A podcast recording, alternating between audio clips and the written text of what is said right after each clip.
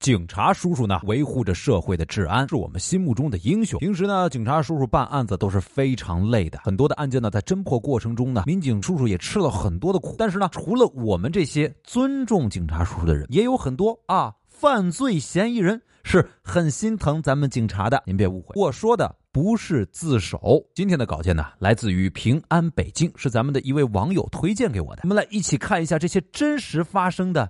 笨贼的故事，在河南周口，一个男子啊酒驾被警察叔叔拦了下来。为了躲避处罚，男子是汽车狂奔，借着二两酒劲儿呢，是越跑越来劲，最后噌，竟然一头翻过了一个围墙。哎呀！正当他以为他要躲避处罚的时候，突然发现自己竟然一头翻进了武警大院，瞬间就被十几名武警包围，并且摁倒在地。随后赶来的交警叔叔忍不住笑了，哈哈哈哈原来都不用我动手吗？啊！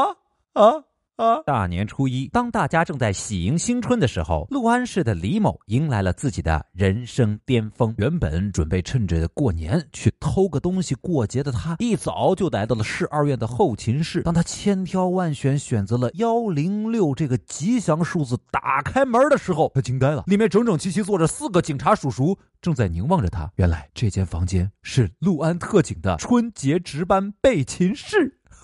栽了！在重庆，有一男子酒后驾车撞上了护栏，还刮擦到其他的车辆。不想负责任，他准备驾车逃跑。正在这时，突然出现了三十多名民警，把他团团的围住。怎么回事？原来这些民警叔叔刚刚参加完活动，回程的时候碰巧遇到了这场事故。随后经检测，男子血液中的酒精含量达到了每一百毫升一百八十八毫克。目前案件还在侦办当中。在山东淄博，郝某来到派出所，对民警说：“他接到一个电话。”话，对方自称是刑警中队的民警，要他去自首。他觉得对方肯定是个诈骗电话，于是特意赶来向民警核实。民警呢，就真的帮他核实了一下，发现他确实是个逃犯，电话也是真的。于是就拿出手铐。把他铐了起来。在四川攀枝花，有一名姓张的男士到交警大队去咨询啊，他的车辆违停的情况，准备交个罚款。谁知道民警叔叔在他交谈的过程中，发现这个人怎么身上散发着一种酒味呢？后来在交警大队的停车场里面，居然找到了他的车，调监控确认他就是自己开着车来的。那对不起，没办法了，驾照就被扣下了。上海铁路公安民警接到了一名男子樊某的报警，这个樊某说啊，哎，有一个李某，他偷了别人的手机。我有证据的，什么证据呢？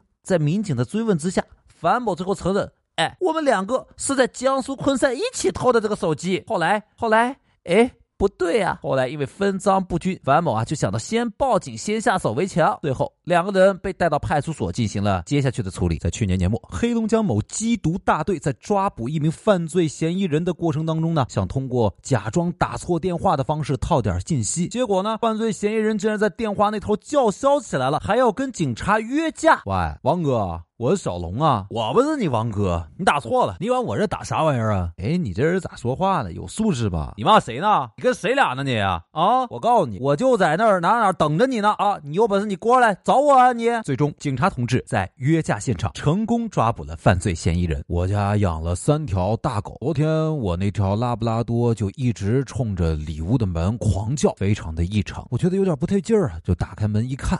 嗯，有个陌生人钻到我家来，正在翻我的柜子。我就问他：“你是干嘛的？”他支支吾吾的说：“我我我这我……”我跟他说：“你先别紧张，你把第二个柜子打开看看。”他打开一看，里面是我经常穿的五套警服啊。他知道我是警察，又看到我牵了三条大狗，当时就跪下了。今天故事真的非常的精彩啊！这些奇葩的给民警同志们省力的笨贼，类似的故事你还知道什么呢？同时呢，再次感谢给我提供。稿界的热心网友，以后大家再有好玩的段子，也都可以发给船长做成节目。独乐乐不如众乐乐哦，嘿，嘿，嘿。你说小传说帮人相过亲、表过白，帮人治过抑郁症，什么时候也能帮一把警察叔叔呢？嗯，喂，你们谁干过坏事儿赶快去自首啊！